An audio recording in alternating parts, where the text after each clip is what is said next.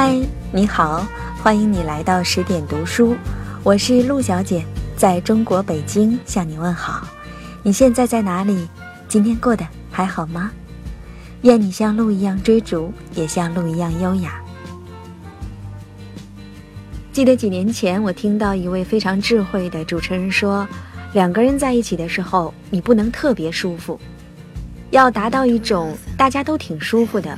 但是呢，又都有所收敛，因为你特别舒服的时候，对方就会有一些不舒服。今天我看到一篇文章，我想正好也应对了这句话。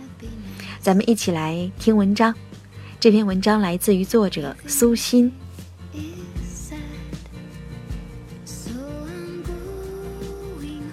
大学同学 S 一毕业就结婚了，婚后不久怀了孕。本来她想等孩子满一周岁就出来工作，可是她身体底子太差，生孩子的时候落下了一身病。老公体贴她，让她安心在家照顾孩子，不用考虑挣钱，她一个人也能养家。从此，S 便一心一意在家做全职太太，再也不考虑上班的事儿。几年后，S 又生了一个二胎，更不想出来工作了。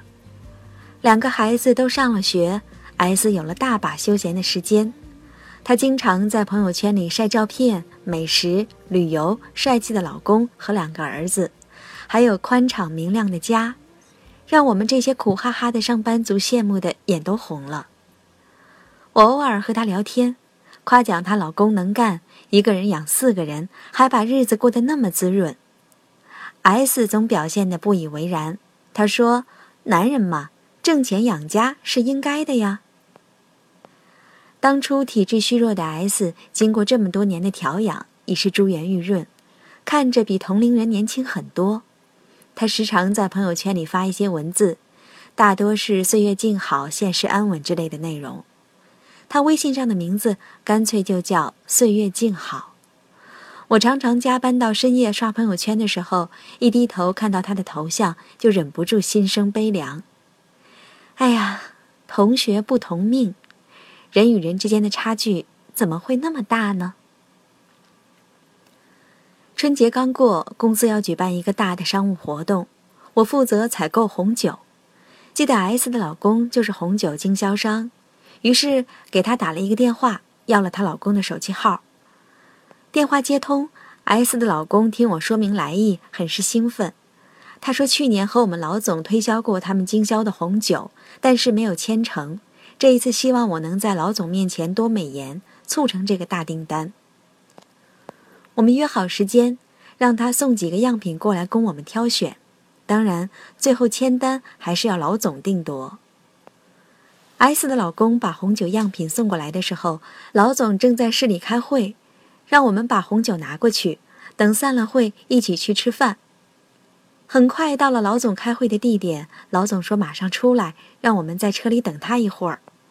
S 的老公执意不肯在车里等，他说这样不礼貌，就站在车旁边等。北方二月里的天和冬天差不了多少，温度还很低。我怕冷，不愿意下车，就在车上坐着。料峭的寒风里，S 的老公西装笔挺的站在外面。他和我只隔着一层车窗玻璃，脸上冻得起了一层鸡皮疙瘩，都看得清清楚楚。他带着谦卑的笑容，专注地看着会议厅门口的方向。等了二十多分钟，我们老总总算出来了。S 的老公赶紧抢步迎上去握手，我也下了车。我们老总握了他的手，有点吃惊，对他说：“你的手怎么那么凉？没在车里等我吗？” S 的老公连连说：“啊，没关系，没关系，车里太闷了，正好透透气。”我们一起去饭店吃饭品酒。酒桌上，为了表示诚意，S 的老公一杯接着一杯的干，把我看得心惊肉跳。我劝他少喝一点儿，酒喝多了对身体不好。他笑着说：“没事儿，已经习惯了，经常这样喝。”我这个老板说的好听叫总。其实就是销售员，不喝酒怎么卖酒啊？中途的时候，S 老公说去一下洗手间，我看他脸色十分难看，就追了出去。洗手间门口，一股刺鼻的酒味迎面而来。S 的老公弯着腰在洗手池那儿吐，表情痛苦不堪。他看到我，强颜笑了笑，继续吐。我默默地退到门口等他，想起 S 秀的那些幸福，不由苦笑。她一定不知道自己老公的工作会如此辛苦，那些光鲜背后，就像她穿着单薄的春装，在寒风中等客户一样，不过是咬紧了牙关的支撑。青春年少时，我并不曾懂得自己那些快意活法都是来自父母的躬身托起。我迷席慕容的诗，做琼瑶的粉，唯独没有想过父母的辛苦和劳累。婚前，我甚至在家里没有洗过衣服，没有洗过碗；婚后也整天在父母那儿蹭吃蹭喝，吃完抹嘴就走。曾经有年轻的同事看到我的手，无不艳羡地说：“姐姐，三十几岁的人的手竟然如同婴儿般柔软白皙。”我洋洋得意，自诩丽质天生。记得那一天，妈妈手上的戒指摘不下来。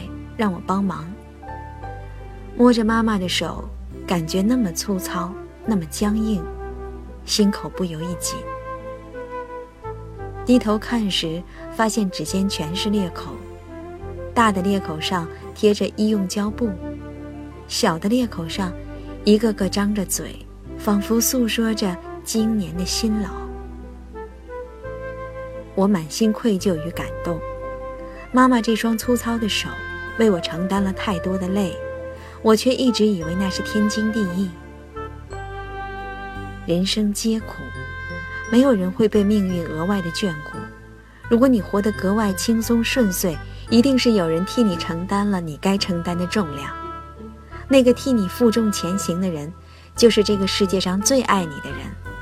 他总是怕你太累，而把最多的重量放在自己肩上。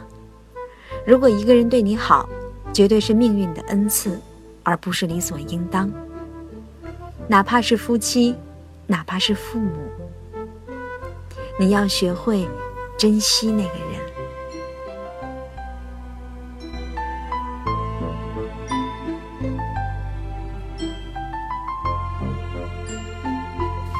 文章分享完了。首先，我想说，全职太太这件事儿，这个职位可不是任何人都可以胜任的，而且这个职位的风险其实更大。在职场上，有的时候你付出多少就能够得到多少，全职太太可不是。全职太太是一件看上去特别轻松惬意，实则要付出更多的耐心、时间和精力的一件事儿，而且说不定到最后还是出力不讨好。所以啊，这个 S。一定是付出了更多。说到另外一个层次呢，爱情是一件需要运气的事儿，不是你投入、你付出就能得到回报。只能说 S 很好运，她找到了一个愿意为她的付出买单的老公。你也想像 S 一样过得顺心吗？那就要找一个和你人格匹配的老公。什么是人格呢？它包括责任、感觉、性格等等很多因素。在有的人的人格当中，责任占的比例更大一些，而有的人呢，感觉占的比例更大一些。当你找到一个感觉占比例更多一些的人，可能你的生活就充满了冒险，因为感觉随时会没有。如果你找到一个在人格中责任占的比例更多一些的人，生活就可能会多一些稳定的因素。其实这个是没有好坏之分的，看看你想要哪一种了。嗯，愿你找到你想遇见的那个人。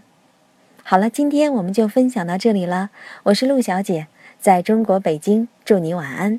愿你像鹿一样追逐，也像鹿一样优雅。晚安了。